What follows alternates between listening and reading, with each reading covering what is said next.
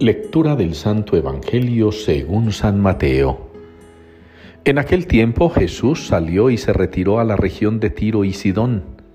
Entonces una mujer cananea, saliendo de uno de aquellos lugares, se puso a gritarle, Ten compasión de mí, Señor, hijo de David. Mi hija tiene un demonio muy malo. Él no le respondió nada. Entonces los discípulos se le acercaron a decirle, atiende la que viene detrás gritando. Él les contestó, solo he sido enviado a las ovejas descarriadas de Israel. Ella se acercó y se postró ante él diciendo, Señor, ayúdame. Él le contestó, no está bien tomar el pan de los hijos y echárselo a los perritos. Pero ella repuso, Tienes razón, Señor, pero también los perritos se comen las migajas que caen de la mesa de los amos. Jesús le respondió, Mujer, qué grande es tu fe, que se cumpla lo que deseas. En aquel momento quedó curada su hija. Palabra del Señor. Oh Dios, que te alaben los pueblos, que todos los pueblos te alaben. Es la respuesta con la que nos unimos hoy en la liturgia al Salmo 66. Oh Dios, que te alaben los pueblos, que todos los pueblos te alaben. Esa respuesta a mí personalmente me remite siempre al mismo tema que muchas veces me embarga como persona, como creyente, como ministro. Me embarga como católico. Es una pregunta que me entristece porque la respuesta es negativa. Y es la pregunta de ¿Cómo es posible que después de dos mil años nuestra Iglesia Católica, a la que pertenecemos todos, así sea de palabra o por partida de bautismo, no haya podido hacer realidad el deseo de Jesús?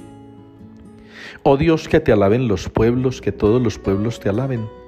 Me pone a pensar a mí en ese deseo de Jesús expresado en sus mismas palabras, que todos sean uno, expresado en el mandamiento a sus discípulos antes de la ascensión Vayan y hagan discípulos míos a todos, bauticen a todos. A mí me impresiona mucho eso. El Hijo de Dios, Dios mismo, el Verbo encarnado, por quien todo fue hecho, no puede cumplir su deseo, no puede cumplir su sueño. Tendría uno que decir con vergüenza y todo, que parece que ha sido imposible para Dios lograr eso. Puede que nosotros le pidamos mucho al Señor y le insistamos y lo freguemos y lo cansemos para alcanzar nuestros deseos, para conseguir nuestros sueños, para lograr lo imposible. Canta la monjita famosa hermana Glenda, nada es imposible para ti. Para el Señor nada es imposible. Pero ha resultado imposible lo que nos encomendó a nosotros. Qué bueno que hoy pensáramos en ello pensáramos en qué papel jugamos nosotros en la iglesia. ¿Cuál es nuestra razón de ser en la iglesia? ¿En qué invertimos nosotros nuestro tiempo y nuestra vida si no es en la iglesia?